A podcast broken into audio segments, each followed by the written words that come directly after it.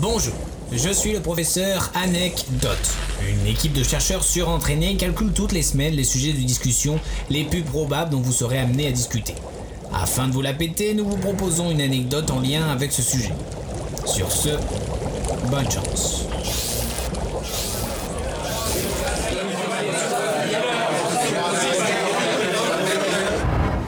Euh, en parlant de ça, vous savez à quand remonte le canapé? C'est devenu notre meilleur ami, celui sur qui on peut compter en cette dure période. Il sera toujours prêt à nous accueillir, peu importe dans l'état que l'on est, que l'on soit en pyjama ou, même à poil. Il est là.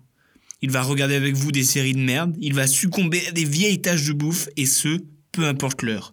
Alors rendons hommage à nos chers canapes, qu'ils soient clic-clac ou d'angle, devons-leur une fière chandelle. Mais euh, d'où vient-il? Depuis quand cet être qui fait presque partie de la famille est au service de notre gros cul? Pour cela, il faut revenir très longtemps en arrière, chez nos amis les Grecs de l'Antiquité. Ces petits gars aux pieds bien connus avaient ce qu'ils appelaient un konops. Pardonnez-moi, mais je n'ai pas vraiment l'accent grec antiquitaire. Bref, ce konops était un sorte de lit sur laquelle ils mangeaient et passaient toute leur journée à se prélasser. En fait, c'est exactement ce que je fais. En, fait, je suis, un, je suis un grec de l'Antiquité, moi. en fait, je suis même un, dieu, peut-être même. T'es euh, corésien, je te rappelle. Et il y avait peut-être des grecs corésiens, ça veut rien dire. Tu pensais que grec c'était une marque de yaourt? Euh, oui. Bref, la nuit, ils y dormaient, et pour lutter contre les moustiques, qui, au vu de ce que je vois, nous cassent les couilles depuis la nuit des temps, ils installaient une sorte de moustiquaire au-dessus de leur canapé. Et donc, le meuble prend le doux nom de conopéon. Après quelques voyages, il se retrouve dans les intérieurs des Romains et arbore le nom de canapéum. Et le canapéum deviendra plus tard le canapé. Ça, c'est pour le nom, mais il n'y a pas que le nom qui a évolué. Autant vous dire qu'à l'origine, il n'était pas très très confort, quoi. Hein. Par exemple, au Moyen-Âge, le canapé était en réalité une sorte de banc en bois garni d'un coussin. Il faut donc attendre le XVIIe siècle pour qu'il y ait une amélioration.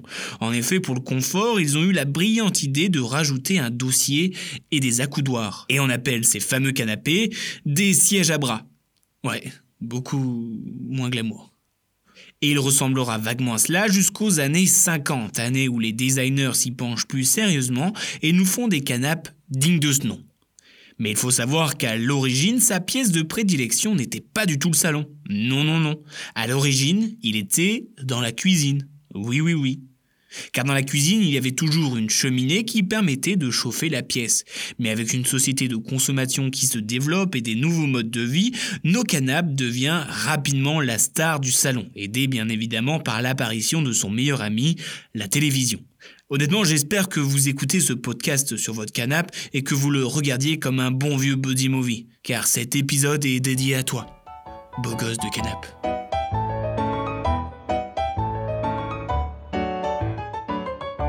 Bien joué, trou de balle. Merci, sœur.